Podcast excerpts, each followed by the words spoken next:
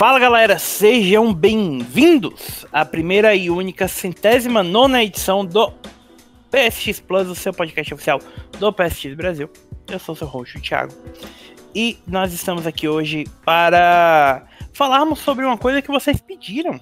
A gente recebeu alguns comentários ao longo das últimas semanas nas nossas lives pedindo para que a gente falasse sobre o PlayStation Showcase 2021, que aconteceu já há umas duas semanas mais ou menos, quando vocês estiveram ouvindo esse podcast. Mas nós temos coisas a adicionar às coisas que foram mostradas no showcase e, e comentar, e, enfim. É um, um, misto de o que estamos jogando com o comentário do, do evento, que eu acho que vai ficar bem legal para vocês. E ao contrário do último podcast em que eu estava praticamente só, salvo pela companhia do meu querido Leonardo Cidreira na introdução, Estamos aqui de volta com ele, o principal e mais importante porteiro do Brasil.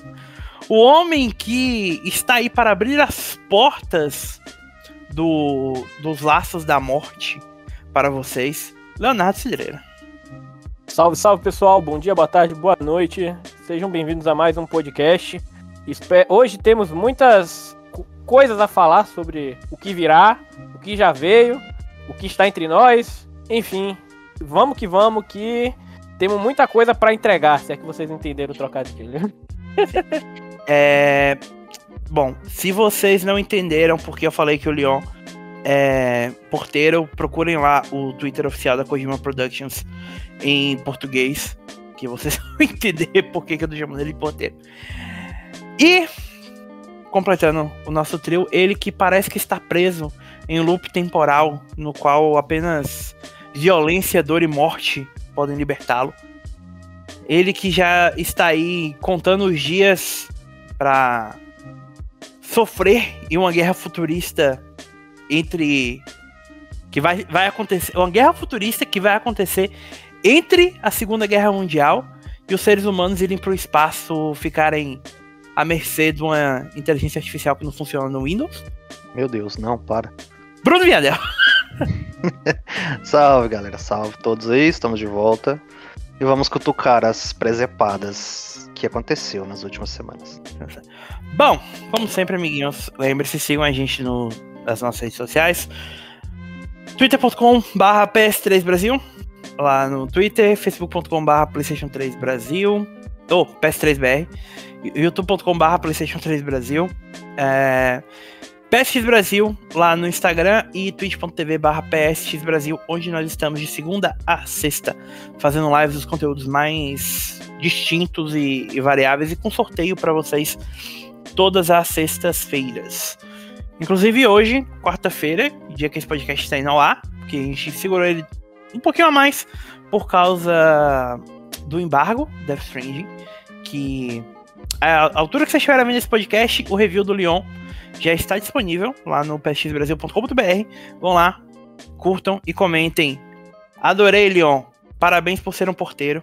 Pra dar aquela força pra gente. Bom, amiguinhos, vamos lá. É... Eu estou vos reunindo aqui hoje para falar sobre o passado recente, o presente e o futuro próximo da Sony porque, apesar desse showcase ter mostrado algumas coisas que vão vir em 2023, ou talvez até depois, a gente não sabe em que ritmo a Insomniac tá produzindo algumas coisas, mas a gente tem bastante coisa para comentar, e eu acho que isso é meio que uma sequência para aquele podcast que a gente fez sobre a a política da Sony, né, dos do do estado atual do PlayStation que saiu a edição 104 do podcast saiu em julho. Aquela época a gente só tinha os anúncios da Director's Cut do Ghost of Tsushima e da Director's Cut do Death Stranding. Hoje, em que estamos gravando, vocês dois tiveram contato com essas duas edições. O Vinhadel fez o review do Ghost of Tsushima Director's Cut, o Leon, como a gente tinha falado, do Death Stranding Director's Cut. Pelo que eu sei, conversando com vocês, são experiências bem distintas. Então vamos começar pela menos pior. Jadel. Me. Gosto de Tsushima Director's Cut. O conteúdo que veio nela justifica o papel de importância que essa edição recebeu esse ano? Cara, essa Director's Cut é um lance meio único até nessa questão, porque não é só uma versão melhorada com alguma coisinha, um mimozinho, como é a do, do Death Strange. Tem uma DLC inteira disso. Então, tipo assim, fugindo daquele tradicional, ah, compra DLC tudo mais aí, blá blá blá. Você não tem opção de comprar só a DLC, a não ser migrar a sua versão do Tsushima para Director's Cut. Então, tipo assim, o que é Director's Cut? É o jogo base, isso para PS4 e PS5, mais a expansão Wiki Island, mais todo o conteúdo da da do Legend, Caramba, como que é o modo do Legend isso. Mais o modozinho que, que eles adicionaram, a opçãozinha de um adendo no Legends. Então, tipo assim, é uma versão completa, mas que ela já chega com algo que não tinha antes. Então, se você comprar Director's Cut, você vai ter acesso a Ike Island, que é uma expansão. A expansão é bacana, dá umas 3, 4 horas de história, adiciona um novo modo aí na, na ilha e tudo mais. É, e tipo assim, já te traz isso de novo, sabe? Você não precisa comprar o jogo só para rejogar ele numa versão melhorada no PS5 ou pegar a versão completa dele do PS4. Você tem um conteúdo novo significativo. E aí que a Island vale a pena. Mas é aquelas. Você tem que realmente fazer o upgrade da versão. Que é uma coisa que a gente já comentou, dessa questão das políticas da Sony e tudo mais. Que é onde fica um pouco a desejar. Mas assim, se você gostou do Tsushima, gostou do que já jogou, quer mais daquilo, quer aproveitar Ike Island, vai fundo porque vale a pena.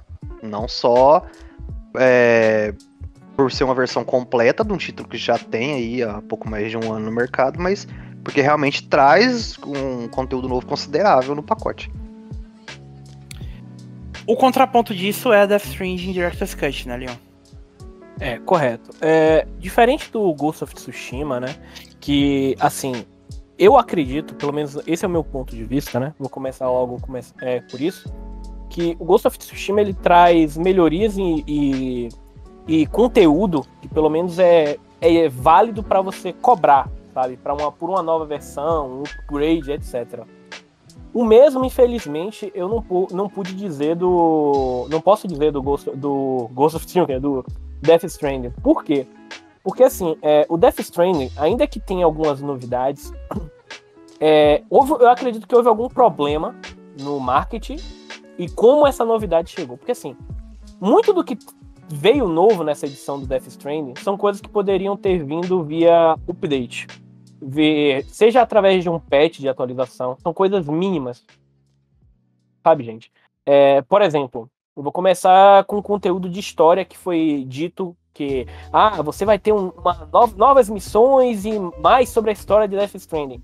Eu tô sendo sincero aqui, não é, não é spoiler isso que eu vou falar. O conteúdo de história que é adicionado ao jogo, gente, são três missões que eu fiz no endgame do jogo. Eu quero só deixar claro que eu fiz essas missões no endgame, né? Pra deixar claro que há uma certa diferença, porque no endgame você tem mais equipamentos, mais armas, etc. Então é mais fácil fazer certas coisas.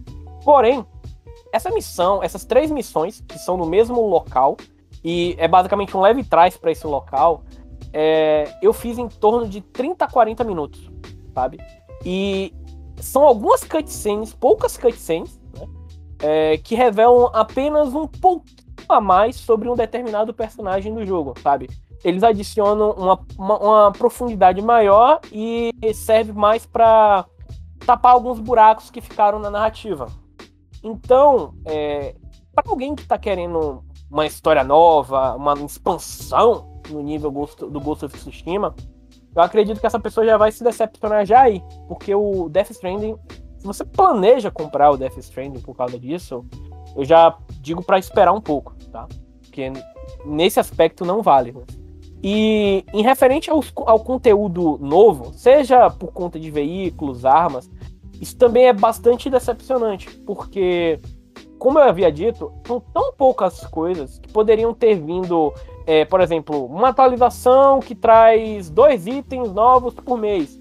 Desde, lembrando que é um jogo que saiu em 2019, tá? A gente tá em 2021, ou seja, nesses dois anos, cara, eles poderiam ter mantido um calendário de suporte, de atualizações, e o jogo manteria o hype no jogo, manteria os jogadores é, engajados desde aquela época e não, não precisaria fazer esse marketing agressivo que foi como se trouxesse um milhão de coisas novas. Essa nova expansão ela traz quatro novas estruturas, né? Antigamente, quatro não, cinco. Você podia construir sete no jogo original.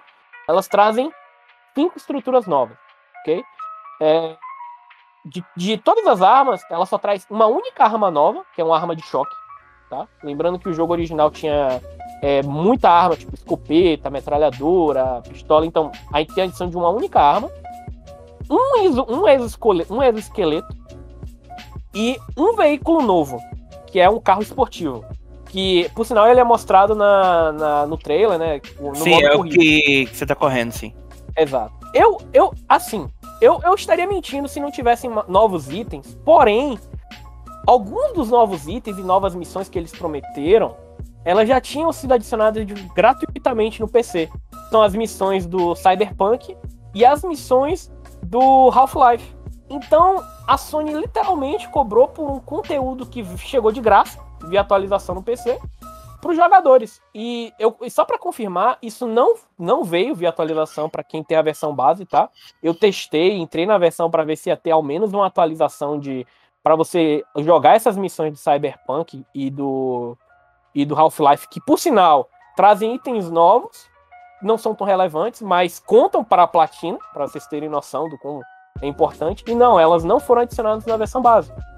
Então, é, é, eu, eu, me senti um pouco traído, sabe, jogando essa, essa, essa versão nova, porque, por um lado, eu gostei muito do que, do que veio. Assim, sabe? Eu gostei. É, são, são coisas interessantes. Porém, eu não acredito que isso vale o valor.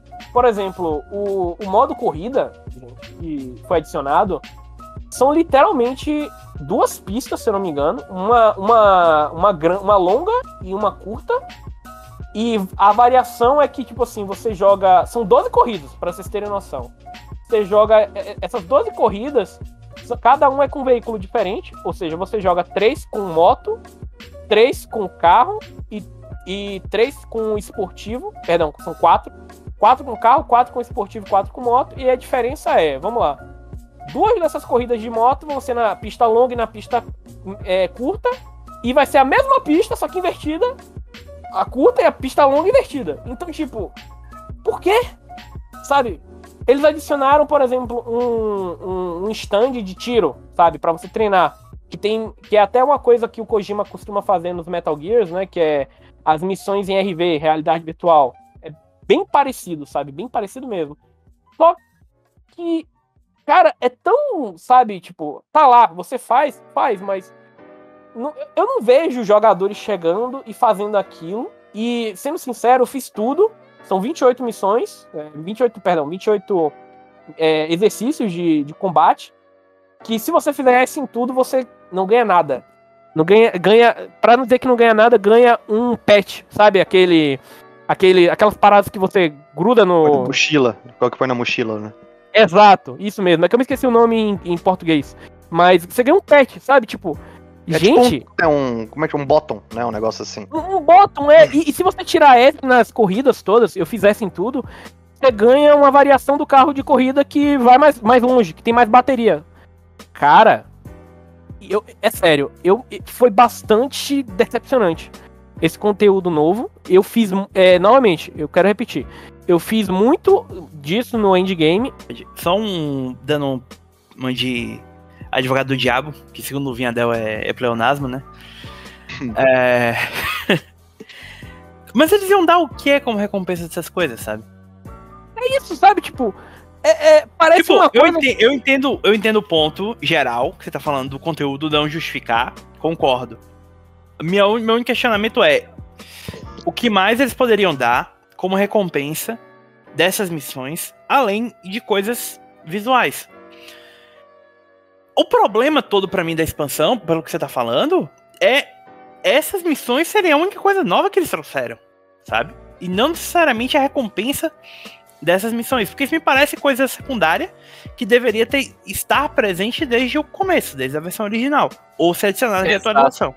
E, e, cara, mano, é, é tipo assim, eu, eu realmente fiquei. Eu, eu, eu realmente quero acreditar que, tipo, algum acionista da Sony chegou e falou: Não, vocês vão fazer isso e foda-se, porque a gente quer vender o jogo de novo no PS5, sabe? É, é, é uma coisa feita, sabe, com a bunda, sabe? Feita com, com, com ganância. Mas não seria isso, tipo assim, vamos pegar desde quando eles falaram das duas versões. Eu acho que a do Tsushima falaram antes e depois a do. Do Ghost of, do... do Death Stranding, sim. É, então, tipo assim, vamos lá. A do Tsushima eles já falaram. Vai ter uma Ike Island, vai ter um. Como assim? Vai ter conteúdo considerável. Eles já sempre falaram isso de cara. Beleza. Agora, do Death Stranding, eles marketaram tudo em cima desses conteúdos em menor. Então, normalmente, assim, desde o princípio já ficava meio claro que era uma coisa mais limitada, sabe? Não tinha muito o que adicionar. Até acho que entra pelo fator do jogo mesmo, de ser um negócio mais fechado, não ter muito coisa aberta. O Tsushima era mais fácil de inserir isso. Seria história que valesse voltar. O Death Stranding é um negócio muito mais, mais pronto já, né? Só pra completar a informação do, do Vinhadel, a, a Director's Cut do Tsushima foi anunciada dia. Foi anunciada em junho, durante aquela Open Night Live lá do, do Jeff Keighley. E a do Ghost of Tsushima foi anunciada dia 1 de julho, num post aleatório no PlayStation Blog. O que você tá confundindo é porque uma semana depois eles anunciaram a data de lançamento da Director's Cut do Death Stranding. Que aí foi quando eles falaram de como funcionaria o upgrade dessa versão. Do Tsushima realmente já foi tipo, ó, é isso aqui. Puf, e pronto. E o que me irrita é porque assim, uma, uma parte do marketing é, focou nessas missões né, novas como se tivesse coisa nova, alguma novidade, sabe? Aquele marketing de sempre, de tipo, fazer o povo conversar, sabe? Ah, meu Deus, será que vai ter isso? E uma parte disso também me incomoda, porque, tipo, véi, atualização de HUD, melhoria de, de usabilidade, sabe? Isso não deveria ser cobrado, gente. Isso, isso deveria vir via atualização. Mas a gente volta, volta naquele ponto que já foi discutido. A gente teve God of War, Horizon, uh, Days Gone, o que mais? Todos os jogos receberam patches aí pra ter certa melhoria via retrocompatibilidade. Qual que foi colocado. Trouxeram no caso do, do Director's Cut do Death Stranding? Se isso fosse inserido apenas como atualização gratuita e desse um patch para melhorar ele via retro, seria melhor do que cobrar 10 dólares a mais por uma versão que não traz tanta coisa, né? Correto, concordo. 10 dólares a mais você tá sendo bonzinho, né? É, é porque sim. Tem o lance de que a diferença do jogo pro PS5 é 10 dólares. Então a diferença dos 60 pros 70 é que isso aí, essas melhorias consideráveis e esse conteúdo justifica os 10 dólares, né? Sim. Não que eu vá comprar hoje um Death Stranding por preço full, né? Você acha um negócio usado aí por 50 reais em promoção na, na Store já teve, acho que por 110 foi o menor preço, alguma coisa assim. Agora, se você não pegou. É, então, agora é aquela. Se você quiser pagar hoje um preço full num, num Death Stranding, a diferença de preço não justifica o conteúdo, porque vamos ser sinceros, que lógica faz o lance de corrida, de tempo, dessas paradas no jogo tipo Death Stranding? Nenhuma. Então. Nenhuma. E, e, eu duvido muito que o público em geral, sabe? É, vamos supor, eu vou tirar aqueles jogadores que não fazem 100%, que não gostam, sabe? Que, que, que são a maioria, né? Que, vamos ser sinceros, o pessoal que vai atrás de, de pelo em ovo e tudo mais é pouco. Eu duvido que a galera vá chegar e vá brincar nessas coisas. Gente, por sinal, essas corridas, gente, são muito. Ai. É, então, é... tipo assim, o, o que o Tsushima traz, a diferença, é que você tem realmente. Pode ser mais do mesmo? Pode. Mas você tem mais. Considerável novo mapa, nova história, novos personagens. É, você tem uma nova atividade ali, mais ou menos, uma, uma, uma e meia, vai, por não falar que é duas novas. Então você tem coisa que realmente justifica. Agora o, o Death Strange eu acho que é um negócio, sei lá, vamos provar a superioridade que esse jogo é um exclusivo PlayStation consoles e deixar isso claro com a versão top dele. Para mim parece só isso. Assim, ó, só, só, só, só quero deixar claro que, se assim, se eu tivesse.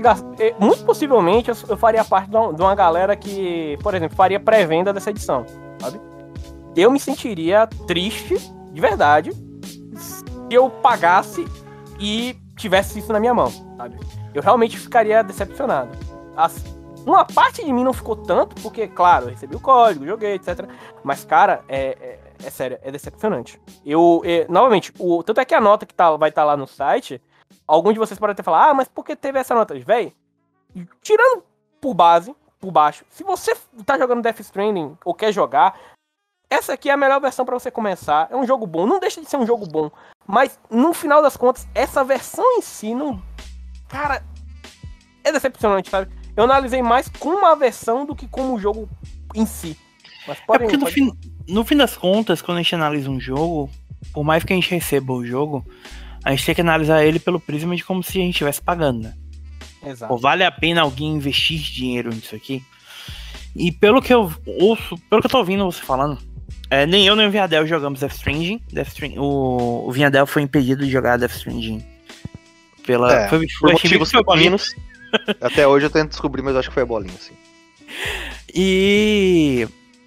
Enfim, tipo, me parece como uma experiência que seria muito mais interessante para mim ou pro Vinhadel, porque a gente já pegaria a versão completa do jogo.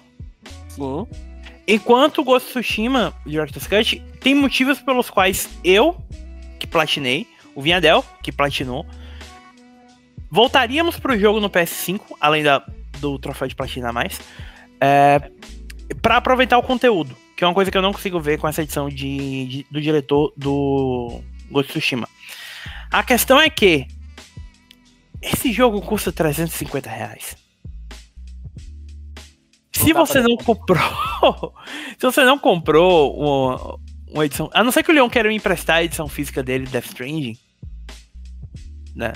Pra eu fazer jogar de freezer, porque eu não tenho como jogar no, no PS5 digital. Ou dá pro cachorro é, comer. ou dá pro cachorro comer.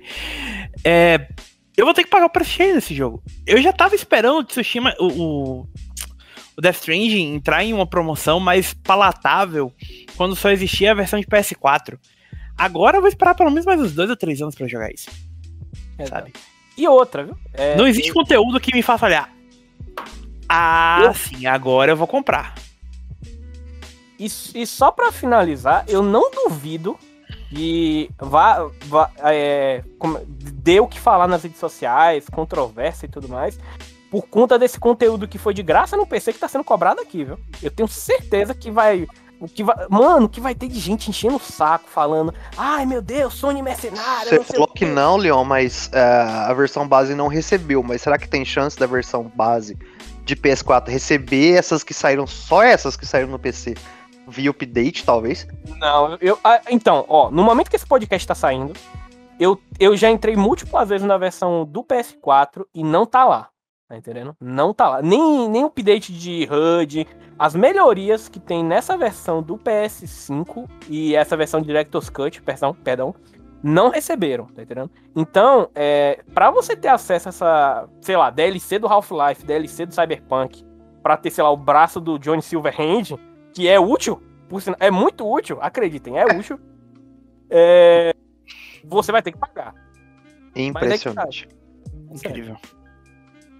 Absolutamente incrível, cara. Bom, é...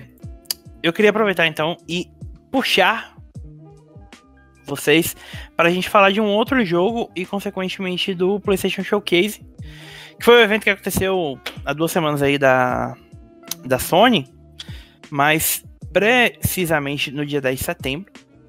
E. Dia 10 de setembro? Ah, não. Não, acho que foi antes, não foi não?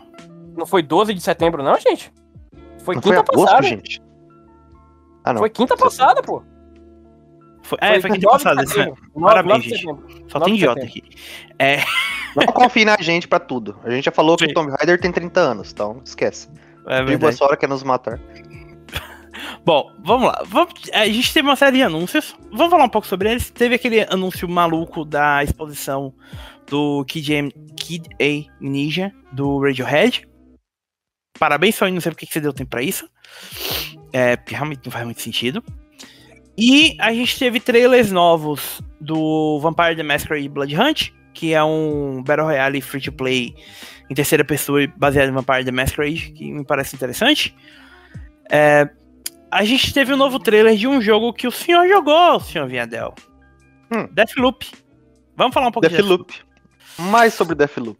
O, O jogo- de morte jogo sem que fim. parecia preso num ciclo de morte sem fim com o marketing dele, porque toda, toda semana parece sair um trailer novo dessa bosta. Cara, e eu acho que talvez é a, sei lá, a pior coisa do jogo é exatamente o marketing que ele teve. Sabe? A forma como eles trataram de ter que focar o jogo toda vez, toda vez mostrar um trailer, ah, tipo, escranchar, nem que seja um trailerzinho de, de 30 segundos do negócio sem parar. Pegou muito mal, sabe? Você vê comentários até mesmo na análise da galera que, tipo assim, ó, peguei ranço do negócio porque não aguentava mais ver aquilo todo evento tinha alguma coisa disso. E realmente não precisava. Ah, eu fui até olhar depois. No tempo que o jogo saiu, o canal no Twitter brasileiro, americano, tudo da PlayStation já postou coisa a respeito dele uma porrada de vezes, repetida até. Uma pergunta: algum de vocês esperava que esse jogo, no momento em que a gente tá gravando, estaria com média 88 no Metacritic? É, como por ser um jogo da Arkane, e eu desde do Dishonored, Dishonored 2 e até o Death of the Outsider, né, que é a, Sim. a DLC, o standalone, eu já, já confiava bastante no trabalho da Arkane, tá ligado? A Arkane também foi, fez o Prey, né, se não me engano. Sim, fez Foi. o Prey. Pra- Pois é. Então, é, ele- eles são bem competentes no que eles fazem. Eu já esperava que fosse ser algo bom. Eu tinha um certo hype, mas não era aquele hype, oh meu Deus, sabe? Eu preciso jogar isso. Eu acho que a última vez que eu tive um hype, oh meu Deus, eu preciso jogar isso, foi o jogo Death morreu. Foi no. Também, mas foi, foi o. Antes disso foi Scalebound. Puta Nossa. que pariu. Então, mas assim, é, eu, eu, eu, particularmente eu achei interessante. Tá na minha lista, mas só pra, só pra comentar sobre essa coisa do marketing, eu acho que muito disso também tem é, é por conta do, do contrato com a Sony, não? Eu acho que a Sony quer tá aproveitando o máximo que ela pode desse contrato de exclusividade do, do Deathloop. Não sei se alguma coisa envolve compartilhamento de, de ganho, etc. Mas pra ela tá marketeando o jogo assim, agressivamente, não sei. Ah, não sei, porque teve outros contratos aí também que não tá dessa forma. Bom. O próprio Death Strand ainda é um lance assim de contrato, né? É, O próprio, um outro jogo que tá saindo essa semana, o próprio Kina. É, também já tem um, um certo destaque de marketing e até meio agressivo para assim, para falar que o jogo existe, mas é, mostrar mesmo de jogo muito pouco. O que, que a gente viu de Kina até hoje? os mesmos minutos. Os mesmos trailers, é, basicamente. Exatamente. Então, É, tipo, é um pouco. Sei, assim, não diria. Eu não vou dizer que é. Me, me parece, mas eu fiz até brincadeira. Continuo achando que é o The Order do PS5, sabe? No momento em que esse podcast estiver ido ao ar, a gente já, sabe- já vai saber, né? Porque o jogo sai dia 21. É, então. Até esse momento é impossível saber o que esse jogo é. Eu não sei, assim, a gente tem muito pouco de jogo. É bonitinho, é interessante, tudo. Mas é a mesma coisa que o The Order cativou a galera. Visual, tô te prendendo por conta disso. Ah, Você vai ficar interessado por isso. Agora, de resto, a gente sabe que é uma menina com magia, numa terra bonita, com uns bichinhos lá e, e E lá. pronto. Tá aí o jogo. É só isso. Eu tenho a impressão de que é um jogo de 8 horas no máximo, e quando eu digo É. 8 horas é pra fazer 100%. Tá? Talvez nem isso até, né? Assim, vamos levar Bom, em conta. o. Ratchet Clank era isso, né? É, então, mas assim, você É. vê que é um negócio muito mais parrudo, talvez, né? De forma assim, mais, mais bem feito, não só em visual, mas em questão de gameplay. Ah, uma coisa do Kina é que a gente tá preso, como falou, o Leon falou, acho que na mesma coisa de sempre. A gente não viu nada além daquilo que foi o The Order, capturou pelo visual, você tá preso naquela mesma coisa, e é só isso, sabe? Não tem muito mais do, do porquê você vai investir no jogo, a não ser aquilo que você viu. Não tem além daquilo. E outra, é, é preciso reforçar que o estúdio que tá fazendo é um estúdio de animação, né? Mais conhecido É o primeiro animação. jogo deles. É, eu lembro até que teve até entrevista de pessoal perguntando como, como é estar fazendo o primeiro jogo, as barreiras, que, o que difere, sabe? Então, é, por mais que seja. foda-se, é uma mídia multimídia. É, a gente tem que lembrar também que não é porque eles fazem animações muito boas que eles vão necessariamente ser bons, ótimos, exímios game designers, né? O jogo pode ter, ser lindo, maravilhoso, ser que nem o Bruno falou, um The Order da vida, sabe? Tipo, e quando eu falo The Order, é tipo, não ter quase nada. E olha que eu- amo The Order.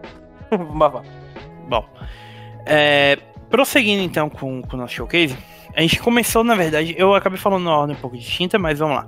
A gente começou com o trailer da revelação de um jogo que eu acho que ninguém, ninguém teria previsto que ia ser anunciado, que foi o remake de Star Wars Knight of- Knights of the Old Republic, que não tem envolvimento da. BioWare. Sim, saudades Kotor, mas mas melhor jogo de Star Wars de todos os tempos. Seguirei batendo nessa tecla. É, assim, é a Asper que faz, né? Me engano. isso que foi responsável pela, pelo porte de uma miríade de jogos de Star Wars nos últimos anos para PS4. Foco Aqueles para a do- palavra porte, porque não são remaster, Não. não são versões melhoradas, não é um jogo aprimorado para um console, é um porte. Do jeito que ele era, é trazido pro PS4, PS5, é isso aí. O único problema que eles já falaram, assim, a gente não teve nada, teve um trailer de um minuto em CG e pronto e tudo mais. A questão é, eles falaram que é uma re... Uma, como é que é? Uma re- não é repaginada, mas É reimaginação, não? não é bem uma reimaginação também. Assim, eles vão retrabalhar alguns aspectos e trazer muito no remake, mas não espere fidelidade um para um com tudo. Até porque não funcionaria cá entre nós quanto era um jogo de, de batalha por turno na época, né? Então, né, é um negócio que é meio complicado até pra você comparar hoje em dia, porque deve ser um jogo de ação, um negócio mais rápido e tudo, só que assim, é, a gente não sabe muito da Asper. Bom, o que a gente sabe da Aspir é é uma empresa que existe já há 24 anos. Tá fazendo 25 anos agora dia 27 de setembro. E desde 2005 ela se consolidou como a maior especialista em portar jogos de PC para Mac OS. Do nada, fazer um jogo de um tamanho de um Kotor É. aí.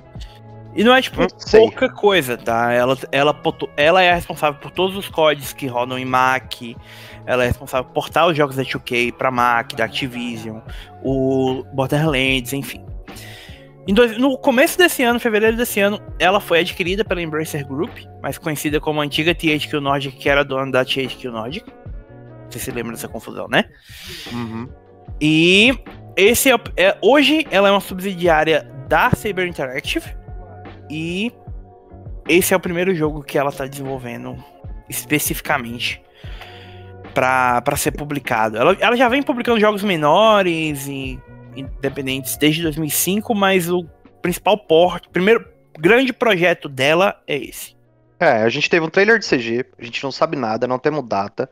ah, não tem muito perspectiva do que, que vai ser exatamente a ideia do jogo. E só sabemos que é um exclusivo temporário para o PS5, né, de consoles, vai sair para PC também, deve chegar para Xbox em algum momento. Mas fora isso, estamos no limbo e realmente eu prefiro só comentar quando eu ver alguma coisa concreta de gameplay disso aí. Só pra encerrar Esse o assunto, lance. Ah, só uma coisa. O último. O único jogo. O último jogo desenvolvido pela própria ASP foi um jogo pra PlayStation VR, HTC Vive e Oculus VR chamado Torn. Ah, eu conheço. Sei qual é, sei qual é. É um jogo de. de- de- é meio terror. Sei qual é. Mas ganhou, inclusive foi nominado pra melhor título de realidade imersiva no DICE Awards de 2018. O tem platina. O... Uma coisa que eu queria só chamar a atenção. Eu não sei se vocês lembram da... de uma notícia que dizia que a Disney é, ela queria muito investir no mercado de jogos e principalmente pelo resultado do. do pelo que ela via do Spider-Man. Vocês lembram disso? Sim, sim, sim, sim. algum... Então, eu acho que a gente já tá começando a ver isso vindo com força, principalmente depois dessa showcase, né? Eu vou deixar pra falar mais lá na frente. Pode continuar, Thiago. É, depois disso, a gente teve o anúncio do Project Eve, anúncio não, né? Um novo trailer do Project Eve, ele já tinha sido anunciado um tempo atrás, que é um jogo que está sendo desenvolvido pela Shift Up, que é um estúdio coreano que acho que é muito maior do que qualquer um de nós sabia, né? A gente teve até uma notícia, eu não sei se foi essa semana passada, mas foi recente, de que o CEO da Shift Up deu um PlayStation 5 para cada membro da equipe e tem 260 pessoas no estúdio. Será que o faxineiro ganhou também? Então, gente pra caramba. Mas é um jogo que eles anunciaram como jogo de ação, um jogo de ação, se não me engano. O trailer que a gente viu me dá um ar muito, muito grande de Nier. É, eu senti isso também. Ele, ele, por sinal, é um trailer bastante épico, sabe? É, você tá sempre vendo a protagonista que, diga-se de passagem, é uma ótima waifu. É, o, em cada situação, sabe, grandiosa, sabe, que lembra muito a 2B no Nier. Então, eu, eu, não, eu não duvido que tenha sido bastante inspirado pelo Nier Automata. Me lembrou mais Devil May Cry, mas não sei porquê também. É, eu acho que é um combate é, relativamente aí, próximo. É, o lance é, muito de. É porque Nier tem muito. Curto, é um RPG, né? É. Ah, mais ou menos. Eu pelo menos acho o Nier como RPG uma bosta. Como jogo é excelente. Como RPG eu acho. Como RPG eu acho capenga pra caramba, mas talvez seja conversa pra outro dia. Só uma coisa que eu não gosto, cara. Esses projetos estão sendo anunciados, anunciados, anunciados ficam anos e nem nome tem. Me põe Project Evil. Dá um nome pra essa bagaça logo, pelo menos. Sim. Tem um que eu lembro até hoje que nunca mais teve notícia, que é o Project Awakening. Que, é um, que eu lembro que a única coisa que teve foi um cara lutando com um dragão na, na, numa, na Unreal Engine 4, foi 5, bonito pra caramba e, e morreu, sabe? Nunca é, mais teve Vários, notícia. vários. É, o próprio Forspoken era Project que Terra. Terra. Project Atia. Atia. Ah, pô, pra seis meses depois você dá um nome, já dá o um nome logo pro negócio aí. Falando então em Project Atia, a gente teve um trailer novo do, do Forspoken. É, e eu acho que foi a primeira vez que a gente conseguiu ter uma noção melhor do que é o jogo. Né? Sim. É Sim. oficialmente um, um Isekai. Mas por algum motivo a Square tá desenvolvendo dois Isekais diferentes ao mesmo tempo. Como é. se não tivesse mais nada pra fazer, né? Sim, tipo Final Fantasy Origin, que é um Isekai que ninguém sabe por que é Isekai. E agora o Project Art, o First Pokémon. É ah, as coisas, a Square realmente é um. É Bom, um caso único, sabe? É. Tá bonito, é um jogo que aparentemente resolveu tirar proveito do poder do PlayStation 5 para fazer espaços bem abertos e bem. O uso da Luminous, né? É, é muito bonito. É o, o Luminous Productions, né, que é o estúdio que surgiu da equipe que fez o Final Fantasy XV usando a Luminous Engine. É o próximo, o segundo jogo usando a Luminous Engine, se eu não me engano. E. Com a galera Cara, de peso até, né? Gary, Gary Rita e a M. M, M, M, M como é que é o nome dela? Henning? M. Henning, é isso. Aqui é a a roteirista dos três primeiros Uncharted, Uncharted e o Gary Rita, a roteirista do Rogue, Rogue One. Do Rogue One, exatamente. E como não podemos deixar de, de lembrar do Book of Light também. Que toda Sim. vez ele fala dessa bosta. É, tipo assim, não, não se assustem com o envolvimento do Gary Rita, ele é ele é bitolado em jogos e qualquer coisa assim. Ele é co-apresentador de um programa semanal no Kinda Funny, inclusive. Ele ama a parada, entendeu? Ele realmente quer estar tá envolvido, não é tipo um Del Toro aparecendo em Death Strand do nada. Sim, ele teve o rolê lá, do, tipo, ele tinha um talk show no Animal Crossing New Horizons. É, enfim. E não é o primeiro jogo, tá? Que ele faz, gente. Ele é. Ele foi roteirista da primeira temporada do Walking Dead e da última temporada do Walking Dead da Telltale. E foi consultor de, de roteiro do Halo, Halo 5 Guardians. Então.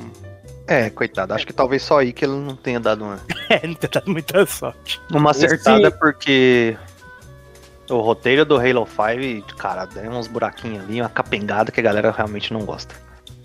O, sobre o Project o, o, o já ia falar Project Art, o Forspoken, cara, teve hora Teve hora ali na, no, no, trailer que eu achava que era live action, cara. Mano, era, o que aquela engine é capaz de fazer é absurdo, é absurdo mesmo. E, assim, eu não. Eu posso estar enganado, é, mas é, agora que eles mostraram um pouco mais do, do que se trata, de ser um Isekai, ficou. Me, me deixou bem, bastante mais interessante. Não por ser um Isekai em si, mas. É, tanto pela, pelo, pelos conflitos pelo, pelos, pelos, pelo qual a protagonista possivelmente vai passar, cara, tem tudo para ser uma excelente nova franquia da Square Enix ali, velho. É, se eles não se embolarem com o roteiro, tem tudo para ser um Mas jogo. É aí que tá entrando o que a gente tá falando, né? Problema Tem é... galera de peso pra não enrolar com isso, né? Só, só se realmente for um desastre. Sim, e a. A equipe da Luminous Productions é, é muito, muito talentosa. Tá? Mesmo com a perda do. Do Hajime Tabata, é um estúdio que tem muita gente que sabe o que tá fazendo ali. É, talvez seja até melhor por causa disso. Sim. Tal, talvez não ter o Tabata envolvido e a politicagem da Square seja melhor pro estúdio. Exatamente. Bom, já que a gente tá falando de RPG, vamos lá. Tiny Tina's Wonderlands. Tá aí a, talvez uma das maiores surpresas para mim. A, tipo assim, não é um Borderlands 4, mas talvez seja melhor que o 2 e o 3 já. É bem diferente pegaram, até. Pegaram a melhor coisa que teve de toda a franquia de Borderlands, que foi a Tiny Tina e a DLC dela no 2 e realmente, ah, vamos fazer isso aqui num ponto onde é tipo, vamos explorar. A única coisa ruim é que você ainda não joga com a Tiny Tina. Mas eu fora esperava isso, isso. Eu fiquei surpreso que você não é, joga. Todo mundo esperava. A galera esperava. Você não joga com ela, mas ela meio que como como é que chama do quem dita as regras lá no RPG de mesa? É isso aí. Mestre. É. Mestrando a história, basicamente. Com ela ali é a mesma coisa que era a DLC dela no 2, e tipo, é, é interessante porque vai fugir do, do padrão Borderlands. Apesar de que eu acho que na verdade não é isso que falta. A fórmula Borderlands, mapinha, missãozinha, pega aqui, entrega aquilo, faz a. Tá, isso aí é que já tá meio exaustivo. Uhum. O, o, a parte da Tiny Tina, da história, tudo, vai, vai quebrar a, o cansaço disso aí. Mas não vai mudar muito a fórmula da franquia vai continuar sendo bom. É talvez a maior surpresa.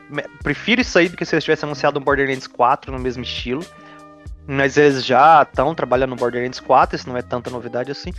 Só que o Tiny Tina, é, o Wonderlands aí é, é de dar uma visão diferente que talvez pode até ramificar a franquia depois, sabe? Fazer outras coisas além disso só. Sabe o que está quebrando os moldes da franquia, mas não entregará uma experiência muito promissora? Tom Clancy's Rainbow Six Extraction. Meu Deus. Cara, eu vou falar de real. Isso aí pra mim vai ser o flop do ano que vem. Tá, também, total. Pra mim também. Porque a galera, cara, é o seguinte. Cara, enfiaram tanto o lance do Siege. Uh, de, de ser uma, uma experiência PVP e tudo mais. E eles querem levar essa galera para esse PVE de zumbi, sei lá o que, aí não vai dar certo. A galera quer, como se você falasse que tem um Siege 2, um PVP e tudo mais faria mais sentido do que esse PVE que eles querem construir. Eu acho que seria melhor se eles lançassem isso, tivessem lançado isso como uma expansão, modo de jogo, qualquer coisa. Um modo, um modo de jogo Sim, do Sim. Porque, sendo sincero, é... Uma, eu sinto que o marketing desse jogo tá fazendo tudo do, do tipo, cara, olha para mim, falem de mim, por favor, eu imploro, olhem pra é, mim. Já, já pegou mal, mal pelo nome, né? Já pegou mal pelo nome até. Ah, né? era... Uh... que eles não têm culpa, mas o lance todo, Covid, quarentena e tudo mais, sei lá, cara, sabe, sei lá, abandona, bicho, não sei, faz outra coisa. Não, Quando não, eles não... anunciaram pela primeira vez que teve um trailer em CG e tudo mais, eu achei interessante, pô, finalmente, pô, da hora, uma coisa diferente, etc. Só que no momento que eles mostraram que eles iam, sabe, é, reutilizar é, personagem do, do Siege, gente, skill do Siege e tudo mais, eu. É, eles estão pegando os bonecos e mudando pra, pra um elemento PVE ao invés de PVP. É só isso que eles estão fazendo. Então, sabe. Eu é... entendo quem, quem jogou o Siege, às vezes, ah, eu queria uma experiência PVE disso aqui. Só que o sucesso do negócio cresceu além é, do, do, básico que eles queriam, porque se fosse experiência Siege PVE, seria o Patriot, que era o que eles tinham anunciado lá desde o início, lá em 2010. Só pra 11, deixar claro uma coisa, viu? É, o Siege tem modo PVE, viu? Só que ninguém joga. Porque que ninguém quer isso. É verdade. A questão é, é essa. É a mesma coisa se eles falarem, ah, vai ter um The Division 3. Você assim, mas cara, quem quer um The Division 3, sabe? Não... Não Bom, vai. tem o. Heartland, né? Vindo aí. Pois é. É, realmente eu me pergunto o que que a, a Ubisoft está pensando em fazer com a franquia Tom Clancy, sabe? Porque A única coisa boa que vai aparecer lá é assim, a Ubisoft Original, Rainbow Six Quarantine. É Quarantine? Qual é? Extraction, né? Extraction agora é. Bom. É, é, só lamento e, cara, já adianto. Na verdade, cobre-me depois, vai ser um flop isso aí. Uma coisa que eu sei que você acha que não vai ser flop foi o nosso anúncio seguinte, que foi o Alan Wake Remastered, né? Eu não tenho muito o que falar sobre Alan Wake. Me, me convençam a jogar Alan Wake, porque eu nunca joguei. Jogo pela história. É, É muito muito boa cara. É muito boa. Dispensa. Já assistiu Donnie Darko? Claro. É tipo Tenho. isso. Tem um pouquinho de Donnie Darko. Não, não espere as reviravoltas de Donnie Darko. Mas Sim. tem um pouquinho de Donnie Darko.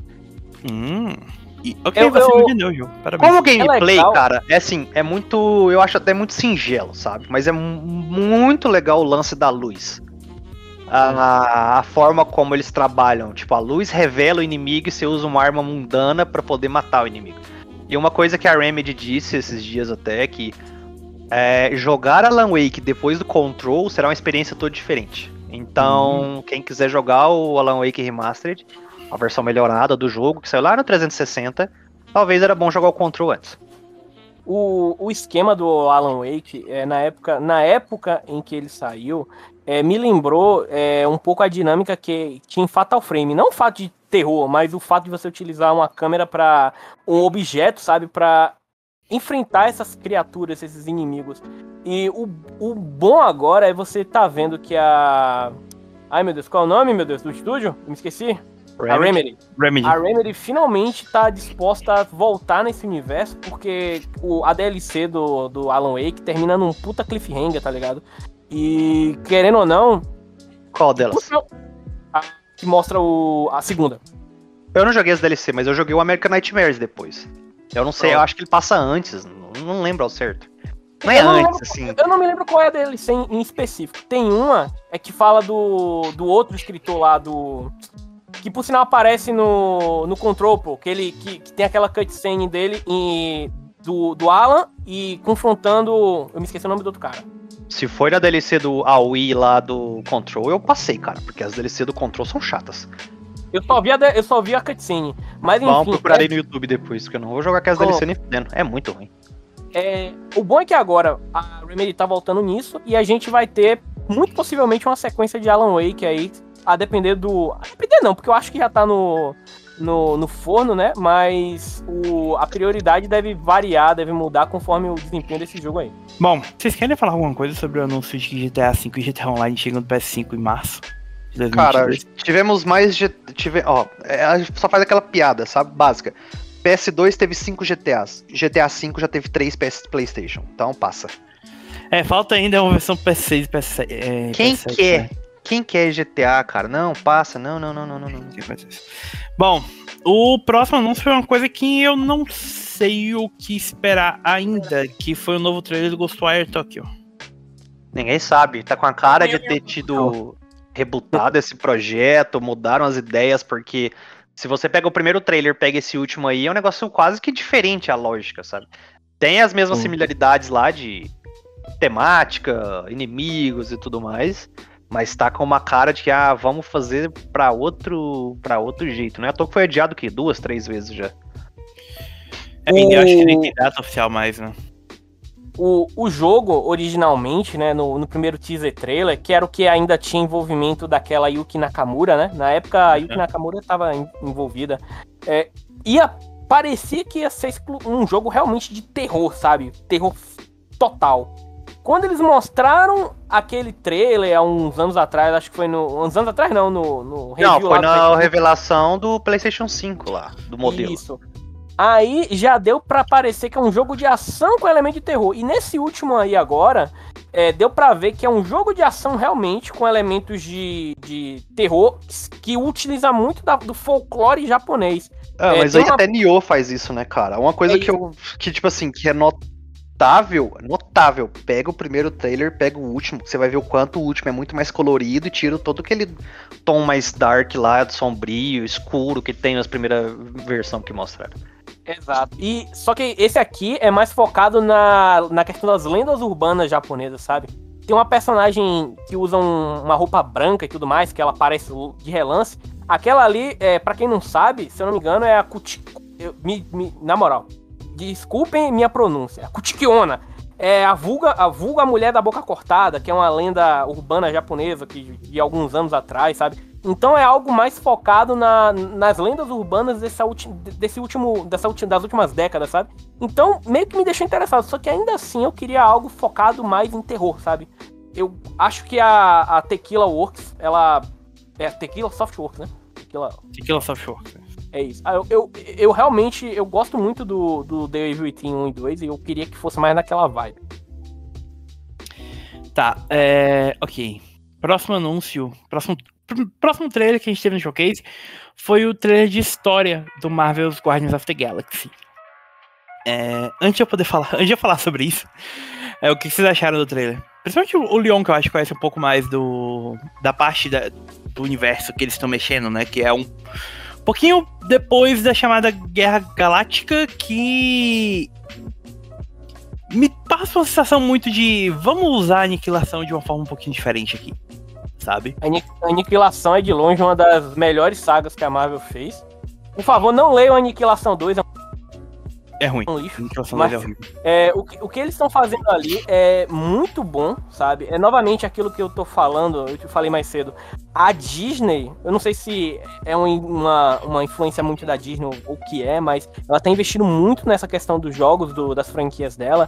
E esse, o Guardian of the Galaxy, velho, tem tudo pra para ser um dos melhores jogos, assim, que quando sair, sério, é, os visuais estão fantásticos, o que eles estão fazendo com a lore é bastante interessante, até mesmo pra, deixar, é, sabe, fi, não fiel, mas agradável para quem só assiste os filmes e para quem lê os quadrinhos. Então, você vê, por exemplo, o visual da Gamora ali no, no, no, no jogo, é, ele, é mais, ele é mais pro lado do quadrinho, né? Porque já. Mas quando você olha pra Amante, pros outros personagens, você já vê um, um quê de mistura entre quadrinho e, e, e filme, sabe? Que é bem-vindo. Eu, particularmente, acho que vai ser um bom jogo. Vai, vai impressionar. É, porque assim, ó, uma galera torceu, tá torcendo o nariz para esse jogo por causa do Avengers, né? E é um preconceito formado, seja porque ou não jogou Avengers ou não gostou do que foi o Avengers, mas eu acho que esse jogo tem tudo para surpreender. Eu acho que ele vai ser tipo Dishonored, sabe? Vai vir, vai chegar, a galera vai ter tipo 9, 90 de, de, de média e a galera vai falar, porra, o jogo é bom mesmo, sabe? E vai ganhar notoriedade por conta disso. 90 ele não vai ter, cara. Eu vou lhe garantir isso aí. E eu não entendo realmente as comparações que a galera tá fazendo com o Avengers, porque tendo jogado uma hora e meia do Guardians of the Galaxy, na alguns algum tempo atrás, acho que uma semana atrás mais ou menos, quando esse podcast for lá, é é bem diferente. É bem diferente. O combate, ele tem uma pegada mais é, é um jogo totalmente single player, tá? E ele tem um pouco mais de um ar tático e de tentar trazer realmente a sensação de leveza e diversão que os Guardiões da Galáxia têm por natureza para os jogos.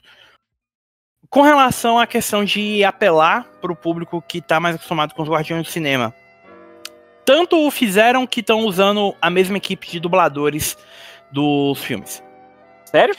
Sim, sim. É. eu joguei o jogo em português com legendas, com dublagem em português e legendas em português brasileiro. E a voz do Rafael Rossato falando do.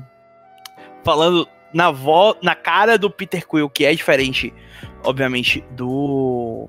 Caramba, o ator? Chris Pratt. Chris Pratt.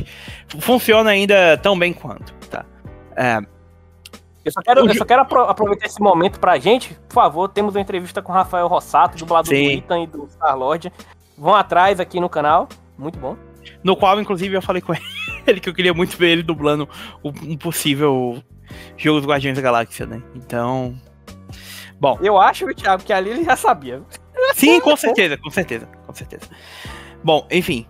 É, a história é bastante promissora. O trechozinho que eu joguei é um trecho em que os guardiões vão até a sede da corporação nova, né? Então tem um, algumas confusões acontecendo por ali. E é um combate que é ao mesmo tempo desafiador e muito divertido. Uh, mas é, é um jogo que pouco que eu joguei, o que me, me entreteu mais foi a dinâmica entre os personagens, que eles capturaram bem o espírito dos guardiões em si. Do. A, tipo, a personalidade do Drax, a personalidade da Gamora, a personalidade do próprio Quill. A... Eu passei, sem brincadeira, tipo, uns 5 a 10 minutos com o Quill conversando com o Groot. E é o tipo de coisa surreal que eu falei, por que, que eu tô fazendo isso da minha vida, mas eu não conseguia parar de fazer? A imersão. A imersão, tipo. Ele só falando, eu sou Groot. Em tons diferentes, eu. Que porra que é isso? Enfim, você percebe claramente que a influência, por exemplo, do Dan Abnett, que é um dos roteiristas de Aniquilação e, e tudo, é, reflete muito na qualidade da experiência e é um jogo que eu tô bem animado para jogar. Eu acho que vai ser um jogo mais ali nota 8, 8,5 se tudo der certo. Porque tem algumas coisas no combate dele que me deixaram um pouco com o pé atrás, porque ele precisa fazer muita coisa, te dá muito controle sobre muita coisa ao mesmo tempo e acaba gerando algumas sequências de comando um pouco muito confusas, um pouco confusas tipo a necessidade de apertar L1 para puxar um menu para dar ordem para os seus companheiros e apertar dois botões para dar o, o golpe que você quer que eles deem, sabe? Então, isso quando você tem às vezes 10, 20, 30 inimigos te atacando, é muita coisa acontecendo ao mesmo tempo para você processar. Mas que talvez minha dificuldade tenha vindo um pouco do fato de a gente não ter tido acesso ao tutorial, ter sido jogado no meio do jogo, enfim. Mas é um jogo que, que para mim é muito promissor. E é um jogo que, dessa leva que chega agora no final do ano, é um dos que eu tô mais animado para jogar. E realmente tá. Parece que vai ter um, resultado bem positivo. Eu acho que eu concordo. Minha única ressalva com relação a esse jogo é só a, a duração da campanha, sabe? Eu, eu não acho que vai ser grande. Não, não sei, eu não joguei o jogo. Cara, não, não tive acesso ao jogo, mas. Eu joguei uma missão segundo eles, é tipo. Na metade, mais ou menos. Não, não necessariamente na metade. É tipo. Depois que já aconteceu alguns eventos. Mas é umas 4 ou 5 horas já. E era meio que tipo. Ainda tá estabelecendo o que é a Igreja da Verdade Universal, que é o vilão do jogo, sabe? Ah, sim. Então eu acho que vai ser uma campanha ali na casa das 15 horas, mais ou menos. Pelo, é a sensação que eu tenho, pelo menos. Bom, é, prosseguindo, a gente teve o trailer do Bloodhound, que a gente já mencionou antes, e depois o trailer do Deathloop, que a gente já falou, né? E aí a gente teve um último trailer, que foi um trailer de introdução de coisas não da Sony, que foi o trailer do Tia, que é um jogo inspirado e baseado no da Nova Caledônia, que para quem não sabe, é, uma, é um território francês que fica no Oceano Pacífico, ali na, na Oceania. Então. Tipo uma, uma, uma península. Península não? É, é um arquipélago. Polinésia? É um é um, é. Isso, isso, isso, É um arquipélago ali naquela região. E é, é o lugar onde o estúdio que tá criando o jogo, a Wasabi, tá sediado. E é um jogo muito bonitinho, né? Eu sei que o Vinhadel se empolgou bastante com, com o trailer. Ah, mostra muito de mecânica de exploração, lance bem legal. Num, num mapa agradável, sabe? Negócio de diversão simples, funcional, tudo. Não sei, me senti meio surpreso, não esperava nada daquilo. Eu curto esses jogos com essas temáticas mais leves, assim, às vezes. É, você joga meio descontraído e tal, joga só para se divertir, aproveitar, e ele tem essa promessa, ao que eu vi. Mas a gente não teve muita coisa, né? Não teve data nem nada. Eu esperar para ver mais para frente que a gente teremos de mais sobre isso. Talvez um gameplay puro ali, sem ser um trailerzinho. cortado. Já pode mostrar mais. Teve Dito uma hora isso- ali que o. Ah, pode falar. Temos o violãozinho tal qual do Last of Us Part 2. falar disso também. Depois do The Last of Us, todo mundo tá copiando isso aí em tudo que é jogo, já perceberam? Sim. O, Ah, agora, é. uma coisa- esse jogo realmente é bem, bem simpático. Ele me lembrou, teve uma hora ali que ele me lembrou quando o personagem tá planando do Yonder, que o próprio Vinhadel analisou lá. É, o Cloud Vamos lá. Catchers Chronicles lá, é bem legalzinho também. Ele- ele Mas o Yonder é um negócio bem singelo, cara, É, e esse comparado. tipo Harvest Moon também, né? É, o Yonder é um negócio muito que você pode jogar sem ler, sem escutar nada, você só vai. Ali não, sabe? Ali acho que ele, ele tem uma certa profundidade que ele quer te mostrar de alguma Sim. Forma. E concluída a parte third party do, do evento, a gente entrou literalmente num segmento da PlayStation Studios. Que É, foi uma o balde. Ei, então. Eu vi muita gente, ah, porque o evento tá fraco, não tá essas coisas. Tá no mesmo nível dos eventos de praticamente todo o resto que a gente teve ao longo do ano, que foi aquela coisa mediana e morna, né? Aí a gente falou, então, tá vendo o balde? Vou lhe dar uma bicuda tal qual Roberto Carlos, sabe? É, foi, foi pesado o balde. Começamos com a confirmação oficial de Uncharted Legacy of Thieves Collection, a coletânea juntando o Uncharted 4, o Thieves End e o Uncharted Lost Legacy. Zero vai- surpresas, porque já falaram que Uncharted ia sair no PC de alguma forma. Acabou que veio o 4 e o. E o. E o Lost Caramba. Legacy. Lost Legacy. É, o jogo vai estar disponível no comecinho de 2022 para PS para PS5, com a versão de PC sendo lançada um pouco depois e que está em desenvolvimento pela Iron Galaxy, que é conhecida pelos seus portes para PC, incluindo aí o incrível e maravilhoso Batman Arkham Knight. Ele fez. Eles fizeram um joguinho, ah, se não me engano, é Iron Galaxy mesmo. Que era uma mistura de ogro com troll, com Attack on Titan. Um negócio muito doido que eu analisei. Eu o não jogo lembro era um- qual era. Era o Shinkan. Extinction, exatamente, cara. Parabéns. É um Léo. negócio muito, muito random, muito ruim Nas de coxa. Eu Uma lembro a das piores análise. câmeras que eu já joguei, cara, que nada controla o negócio direito. Ah, e tem o, o cara, ele é vice-presidente, não sei o que que é. É o Adam, Adam, Adam Boys. The Boys. Ah, isso, é exatamente, que era o presidente de marketing da Sony que saiu e foi pro estúdio, e eu acho que ele só pegou essas bombas pra fazer porque ele tem uns certos contatos, porque fora isso, coitado. ele cuidava, ele era o responsável por. Ele chegou a assumir o posto de vice-presidente de publicação em relação ao desenvolvimento da Sony, E que é essencialmente o cargo que o Shu executa hoje. mudou né? com o tempo esse cargo até, É. né? Ele foi mudando e tal. É. De relação com terceiros, era mais ou menos Sim. assim. Aí o resumo. Basicamente isso. E, bom, tá aí, né? Bom, Depois vamos disso- ver, né? Porque assim, assim, não, não julgando pelo port do Arcanite pra PC, mas é outra Iron Galaxy depois disso. Porque Sim. até onde eu lembro, eles re- refizeram parte do estúdio, remodelaram algumas coisas pra focar em produção de jogos, não port. Só Então, pra, vamos ver. Só pra registrar, depois disso, eles fizeram uma série de portes muito melhores, tipo, a, a versão de Destiny de PS3 é deles, a versão do Borderlands 2 pro Vita é deles, a versão do... Eles fizeram do Days Gone? Foram eles ou do Horizon? Não lembro assim. Quem que fez desses aí de PC? Não sei, eu teria que procurar. A, o Conex Exile de Xbox One é dele, a versão de Xbox One e PS4 do Fortnite é deles, é, os ports do Crash Insane Trilogy do Spyro para PC são deles, Diablo 3 e Overwatch para Switch também foram feitos por eles. Enfim, é um estúdio que já tem um tempo que eles saíram do da Do marca buraco do sombria que foi o Arcanite, basicamente. Bom, é, depois disso a gente teve a confirmação oficial de que Gran Turismo 7 finalmente tem uma data de anúncio.